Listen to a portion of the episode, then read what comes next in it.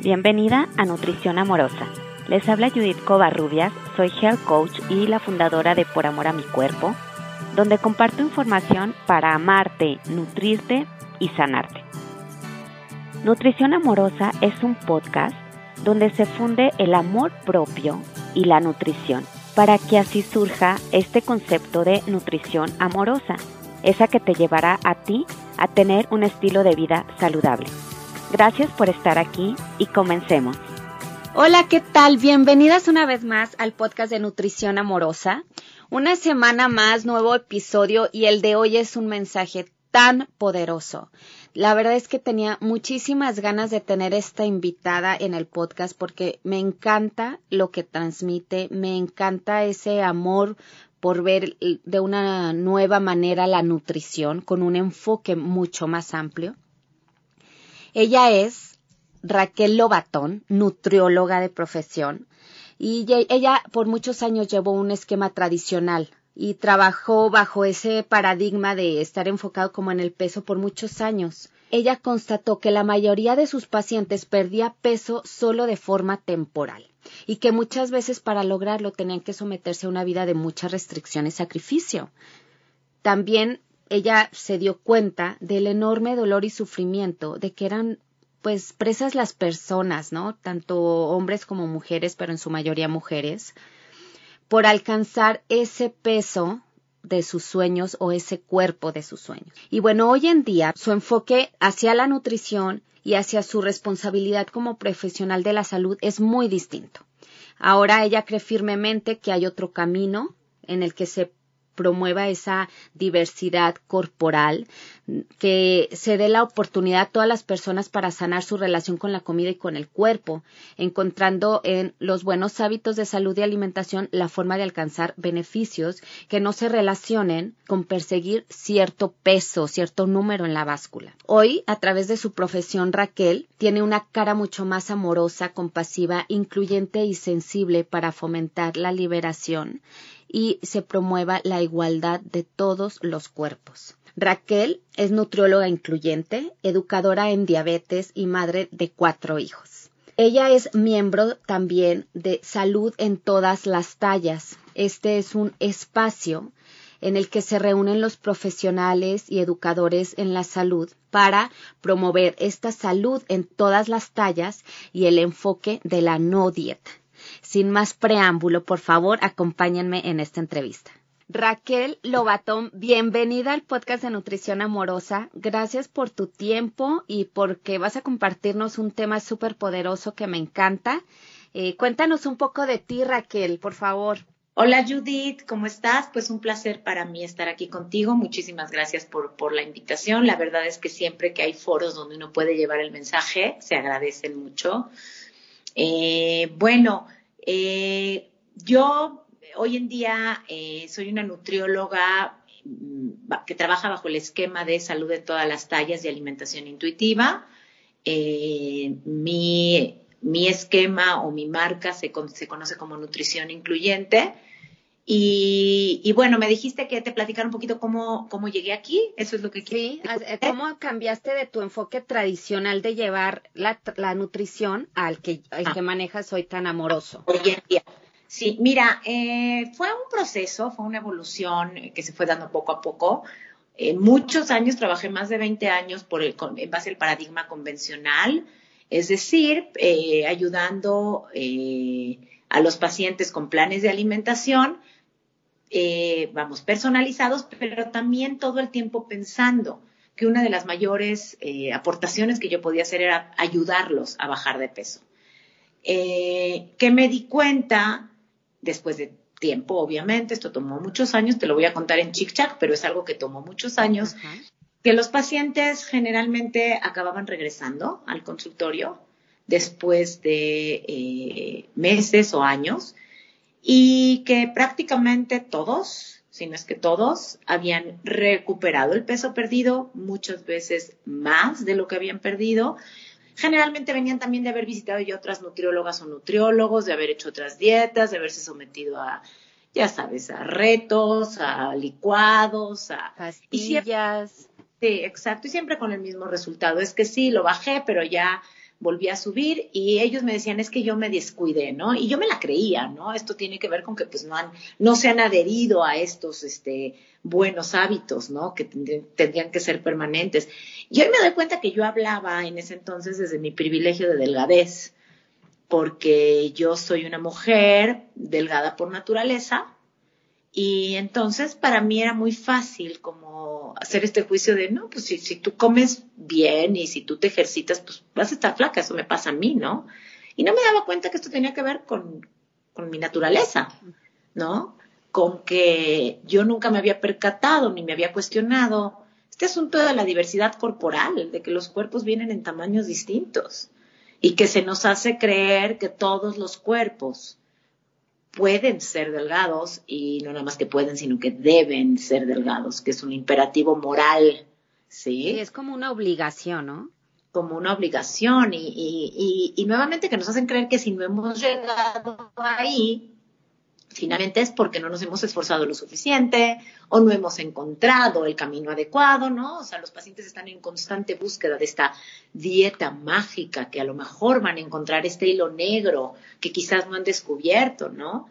Y entonces, este, bueno, yo me empecé a dar cuenta de esto, eh, te digo, te lo estoy contando muy, muy rápido, fue algo que llevó años, yo decía esto ya no me hace sentido, no me siento cómoda, eh, de hecho, ya no se me hacía ético en algún momento promover la pérdida de peso. No sabía cómo darle la vuelta. O sea, estuve tentada a cerrar el consultorio eh, y, decir, pues esto ya no, no, no me hace sentido, porque ante todo, ante todo, eh, creo que como profesionales de salud lo que queremos es ayudar, ¿no? No, no hacer daño. Y yo, ya, y yo ya sentía que estaba haciendo daño. Y, bueno, eh, afortunadamente eh, un poco en esta búsqueda. Seguramente no fue casualidad, seguramente yo también lo busqué.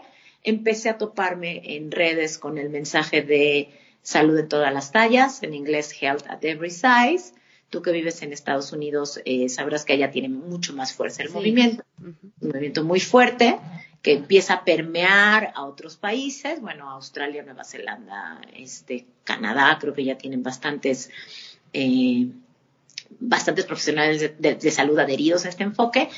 En México esto apenas empieza. Sí, yo creo que en México y Latinoamérica, ¿no? O sea, es como que algo muy nuevo. Muy nuevo, muy, muy nuevo. Y entonces yo me encuentro con este enfoque y hace cuenta que se me empieza a caer una venda de los ojos.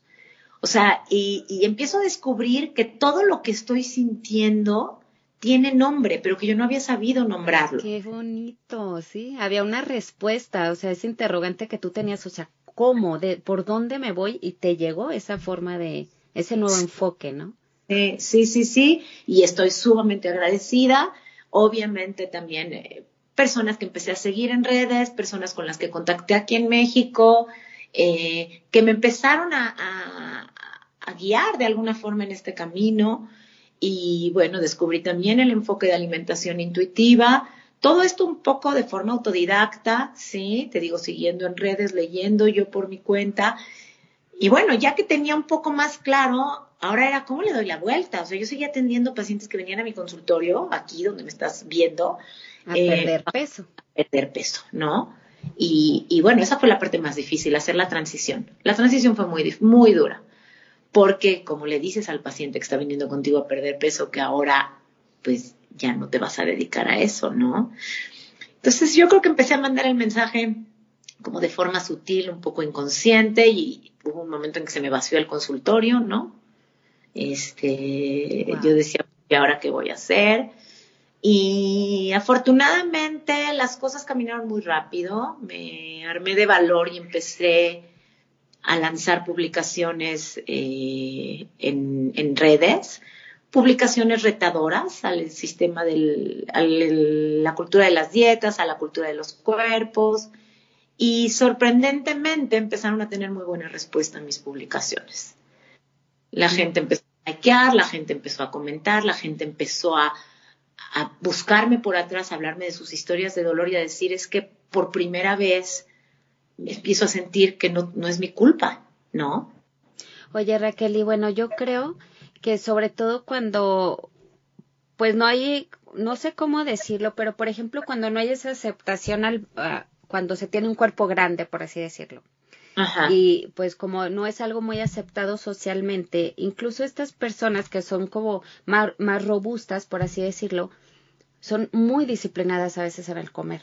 O sea, llevan unos planes súper estrictos y, y, llevan toda esa restricción por tanto tiempo y es muy fácil que se les juzgue por flojos, porque no llevan buenos hábitos, por pues por todo esto que en realidad está muchísimo más allá que lo que comen. Es que sí, hay, hay un estigma y unos estereotipos y unos prejuicios enormes con las personas de mayores pesos. Este, como yo les digo, si fuera cosa de, de querer, créeme que ya estarían todos flacos. Nadie quiere ser gordo en una cultura gordofóbica, claro. en una cultura que te discrimina, en una sociedad que te estigmatiza, que te señala y que te juzga, ¿sí? Y claro, lo que dices es muy cierto, o sea, muchos de mis pacientes eh, con, cuerpos grandes, eh, quizás son los que menos comen, los que menos comen, ¿sí? Han hecho tanta dieta y han dañado ya tanto su metabolismo, obviamente no es su culpa, son víctimas, pero que ya de verdad lo que comen es súper poco. Y, y, claro, de pronto eh, eh, alguien delgado puede comer lo que se le antoja y no hay juicios, ¿no? O sea, este, yo he tenido aquí pacientes muy delgados, por ejemplo, que me vienen a, tuve uno hace poco que quería subir de peso, un poco la misma historia, pero a la, inversa.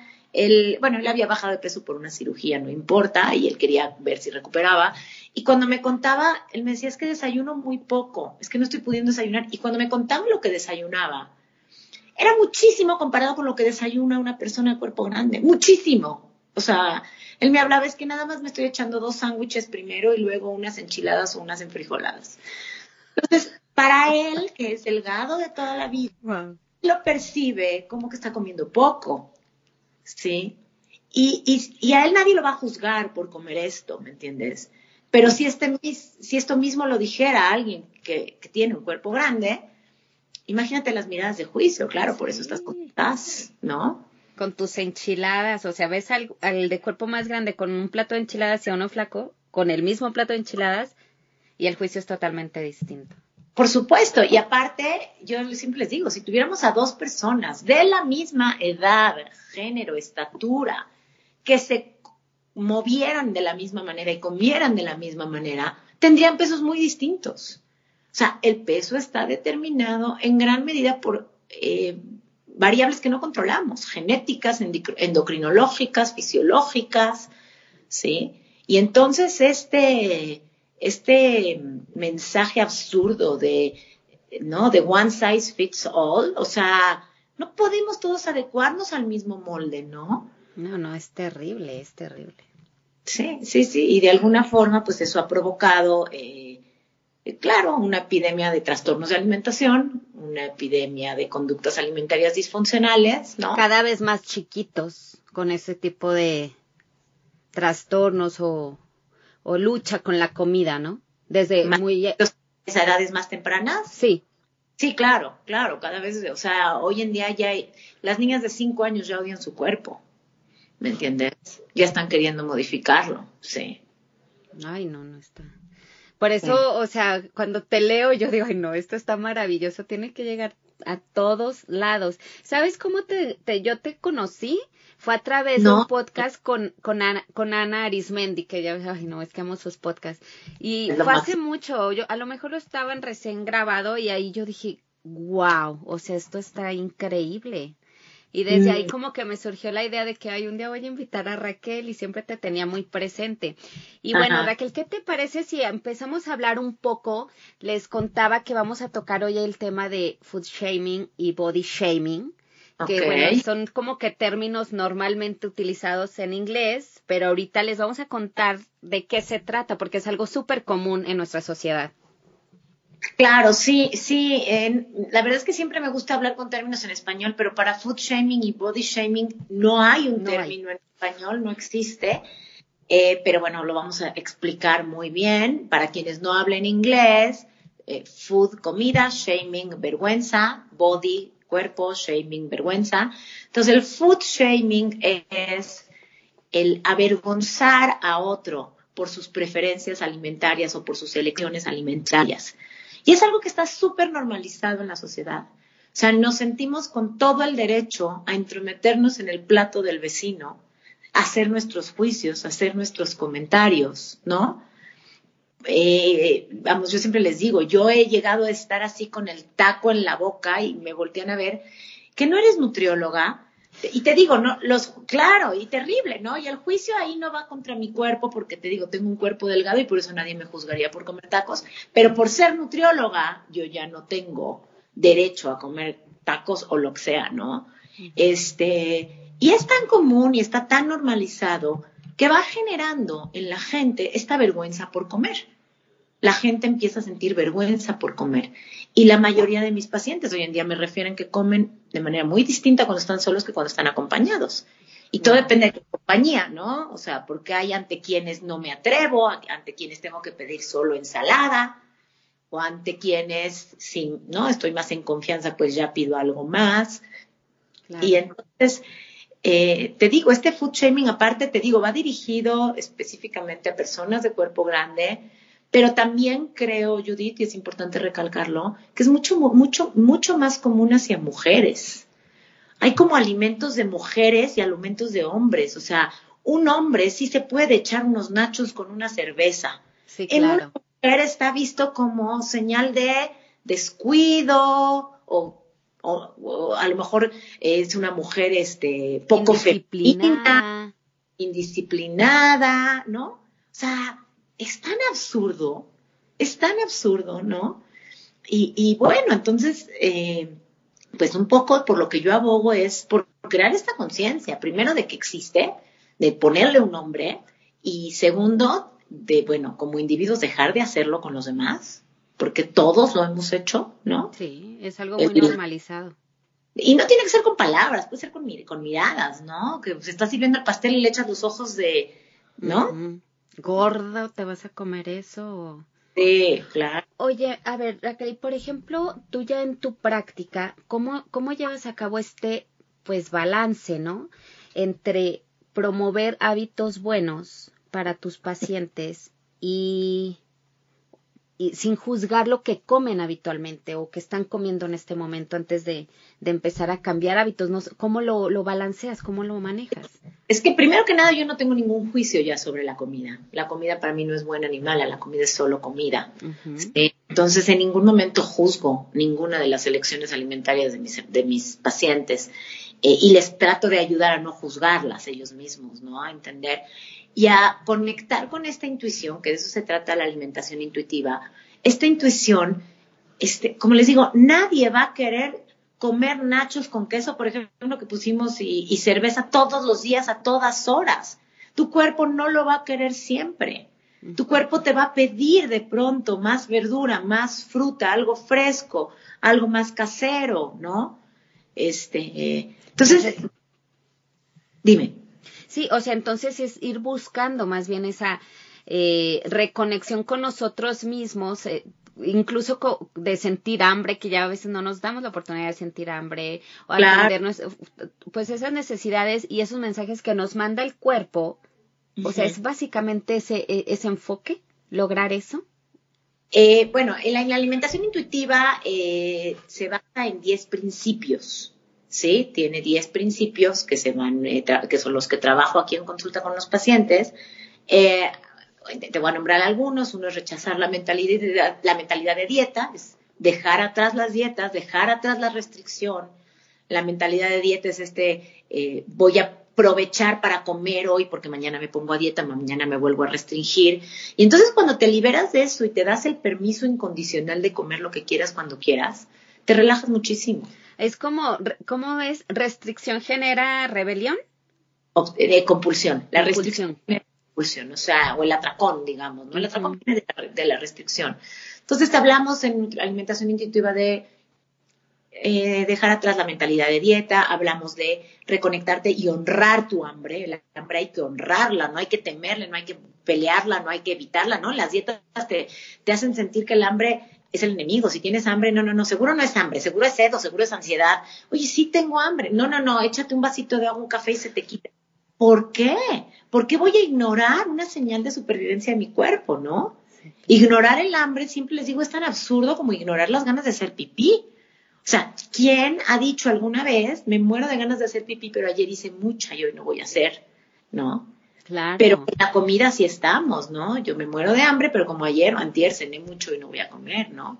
Entonces sí tiene que ver con honrar tu hambre, tiene que ver con sentir tu saciedad, que también ya cuando estamos tan, tan metidos en el mundo de las dietas, ya ni siquiera sabemos cuándo estamos satisfechos, porque comemos por comer, comemos en base a una guía externa.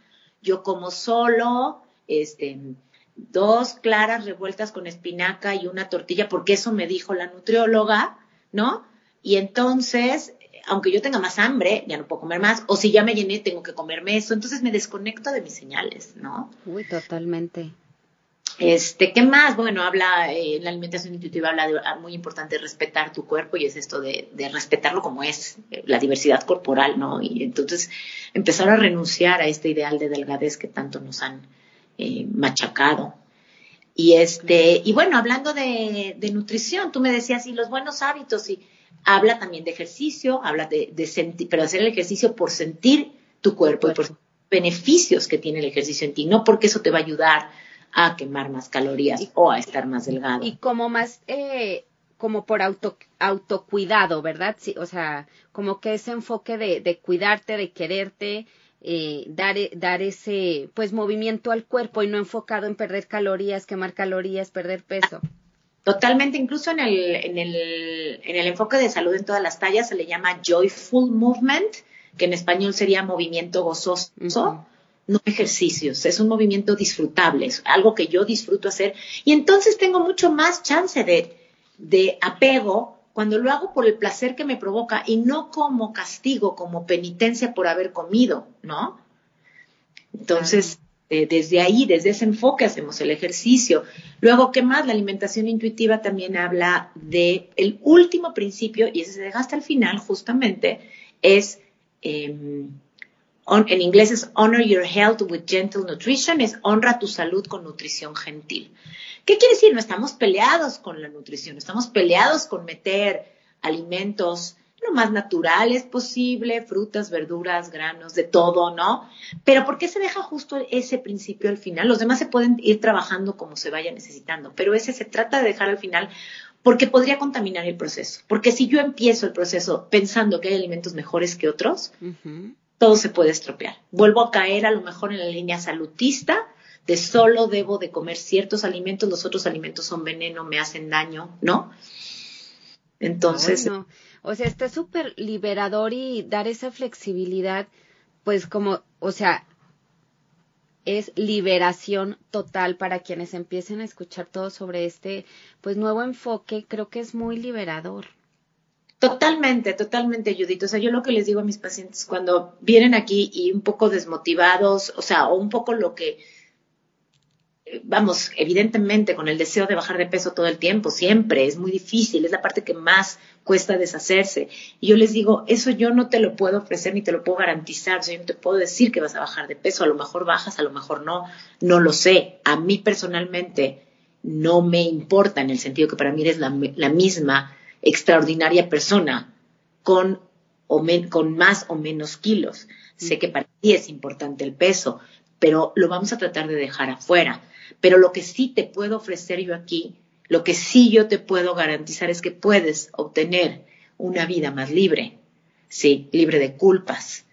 Una, eh, sí, ayer, ayer llegó un paciente que llevo con él tres sesiones y me dijo, estoy sintiendo una paz como nunca había sentido. O tengo muchos años que no sentía esta paz, una paz con la comida y una paz con mi cuerpo. ¿sí?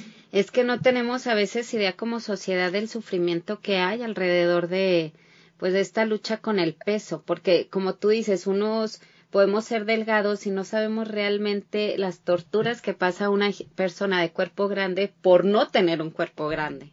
Aunque así, aunque así sea su anatomía, ¿no? Claro, claro, claro, y de verdad no lo sabemos, eh, de verdad no imaginamos el dolor que hay, hay más, hay menos, o sea, todo tiene que ver también con el medio en que se desenvolvieron, su familia, ¿no? Quienes crecieron en familias que desde niños les marcaron que su cuerpo no era adecuado, que tenían que modificarlo, generalmente tardan más en sanar, ¿no? Este, pero bueno, yo estoy hoy eh, mucho más, me siento mucho más completa, plena, ética, desde este enfoque de la nutrición. Eh, sé eh, que, estuve en el otro enfoque y sé que hay muchos que siguen ahí y no lo juzgo, eso es lo que nos enseñaron, ¿no? Este, entonces sí creo que de alguna manera eh, empezar a oír estos mensajes, incluso profesionales de la salud, pueden llegar a hacer un poquito de movimiento, a crear un poquito de conciencia, por lo menos aunque, aunque los nutriólogos o los health coaches no se salgan de este enfoque convencional, que por lo menos puedan ser un poco más compasivos, más empáticos, ¿sí? Porque a mí lo que sí me duele muchísimo es ver cómo hay colegas que venden sus productos con memes gordofóbicos, como se burlan de sus pacientes. Y eso sí no se vale. ¿no? por supuesto. Si tú sigues vendiendo eh, pérdida de peso, estás en todo tu derecho a hacerlo, pero no lo hagas desde un lugar de violencia. No lo hagas de un lugar de vergüenza. Sí. Que ahí pasa al otro tema, que es el body shaming. Mira, ya llegamos sin querer queriendo. Qué bueno. El, el, body shaming es, también está normalizado y es avergonzar al otro por su cuerpo. Tan normalizado, ¿no? Frases como, ay, hace cuántos kilos que no te veo. Ay, no, por favor. Sí, ok. con los niños, con los niños es terrible cómo se meten con ellos los abuelos, los tíos. ¿Qué pasó con tu pancita, mi rey? ¿Qué pasó? Éntrale otro hot cake, ¿eh? Ándale. Sigue, sigue empacando así, ¿no? Y este, imagínate cómo se siente un niño, una niña en un cuerpo cuando recibe esos comentarios, ¿no? O el body shaming no nada más es con comentarios hacia los cuerpos grandes, aquí me voy a ver muy radical, pero cuando tú elogias la delgadez de alguien, estás haciéndole body shaming al que está al lado. ¿A qué me refiero? Uy. Uy, sí. Exacto. Y yo llego y veo a una amiga que perdió peso y al lado está una amiga de cuerpo grande, que no ha podido perder peso, ¿no? O, lo ha perdido y lo ha subido, o, no, sabemos la historia. Y cuando yo llego con la amiga que perdió peso y le digo delante de la otra, te ves espectacular, por Dios, ¿qué te hiciste? ¿Qué le estoy, qué le estoy haciendo sentir a la, a la de cuerpo grande? ¿Cómo se está sintiendo ella? Pésimo. Con el elogio de la tercera, ¿sí? ¿Qué está sintiendo? Mi cuerpo no es bueno. O sea, está elogiando tanto a la otra. ¿Qué pensará de mí? ¿No? Sí. Ay, perdón por ese. Eh, eh. Oye, Raquel, y eso, que el ejemplo que pusiste ahorita, yo creo que en cada reunión familiar, evento, boda, lo que sea, esos comentarios son de ley. Sí, claro, claro. Y entonces, este, te, iba a decir otra cuestión también un poquito radical, pero también el body shaming, digamos, incluso se da cuando yo me quejo de mi propio cuerpo delante de alguien de un cuerpo mayor. ¿Sí me explico? O sea, claro. Pues, sí, ¿qué pasa cuando yo llego y le digo a alguien, este, a una, a una amiga, a una prima, lo que sea, que tiene un cuerpo más grande que el mío, y yo me empiezo a decir, estoy gordísima, no sé qué hacer, ya estoy. ¿Qué, ¿Cómo le estoy haciendo sentir con su cuerpo? Cuando yo... ¿Sí? Y fíjate, Raquel, ahorita que lo, o sea, a mí me, me, hizo un despertar, porque yo lo tenía muy enfocado como ese body shaming directo, pero está también ese body shaming indirecto, y claro. no, te das cuenta. Claro. qué, qué, qué bárbara, qué... Pues gracias por este mensaje, o sea, hay que ser súper eh, conscientes de nuestras palabras, eso de siempre estar hablando del cuerpo. Sí. Qué enfado. Terrible, terrible, terrible, terrible. Y este, y bueno, perdón, nada más sí quería aclarar otra cosa más, otro, el asunto que decíamos eh, de estas, estas cuestiones indirectas de body shaming es también eh, los memes gordofóbicos. Cuando tú mandas un meme gordofóbico a un chat o lo subes a tus redes sociales, ¿sí? Y cuando no sabes quién lo está leyendo, lo está leyendo gente que tiene cuerpos grandes y donde tú estás ridiculizando un cuerpo grande. Cuando tú subes un meme de así acabé después de la vacación o después de la Navidad. De la Navidad, ya rodo como esfera. todos estos mensajes, sí, que parecieran inocentes y chistosos, no son nada chistosos. Son mensajes violentos.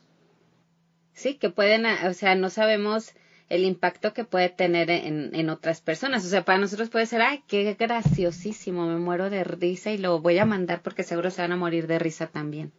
Sí, ¿no? Entonces hay que, hay que detenerse a pensar, empatizar un poco con el otro y ponerse en sus zapatos. Claro. Pues es un mensaje súper poderoso eso de empezar a, híjole, ahorita es ir contracorriente, ¿eh? Todo esto que nos estás compartiendo porque, y son patrones de conducta y son creencias que hemos tenido a lo largo de muchísimos años que no es sencillo irlas quitando, pero creo que entre más se hable de esto, más pronto vamos a llegar a una sociedad como más libre y más flexible. Claro, claro, lo que necesitamos es eso, hablarlo, alzar la voz, que esto se vuelva cada vez eh, más común, que haya más demandas hacia las empresas. Por ejemplo, ayer subí un artículo antier de que Victoria's Secret deja de hacer su desfile este año. Y esto tiene que ver con esto, tiene que ver con voces críticas que ya no ven el programa. Entonces ellos, digo, no lo hicieron porque los estamos criticando, sino porque perdieron rating, ¿no? Pero cuando tú empiezas a revelarte esto, decir, yo no, lo, yo ya no voy a ver esas cosas un desfile de cuerpos, donde ese es un body shaming, por ejemplo, ¿no? El desfile de Victoria's Secret es completamente body shaming. Este, entonces, claro, mientras más alcemos la voz y más creamos conciencia, eh, va a ser, va a ser mucho más fácil el camino para todos. Más liberador. Más liberador. Así es, Julie. Raquel, muchísimas gracias de verdad por tu tiempo, por estar aquí. Gracias por tu mensaje, gracias por el amor que estás esparciendo a través de estos mensajes que nos das. Y por último, me gustaría, Raquel, que nos compartas cómo contactarte, todas tus redes sociales, correo, página web, para que la gente te, te busque. Claro que sí, muchísimas gracias, Judith. Pues estoy en Facebook como Raquel Obatón Nutrición Incluyente en Instagram, arroba Raquel Lobatón. Raquel y Lobatón ahí comparten una sola L. ¿sí? Y mi, mi, web es, no me la sé de memoria, pero es como www.raquellobatón, Raquel-Lobatón. Lobatón. Pero si googlean nutrición incluyente, los lleva a mi página, o si googlean Raquel Lobatón, los lleva a mi página web. De ahí hay, hay contacto, ahí está mi mail, ahí está mi teléfono y me pueden encontrar. Gracias. Ok, te mando un beso hasta allá. Igualmente, bye bye. Gracias por escucharnos. No olvides suscribirte y cuéntale a tus amigas sobre este podcast. También puedes visitar mi sitio web poramoramicuerpo.com.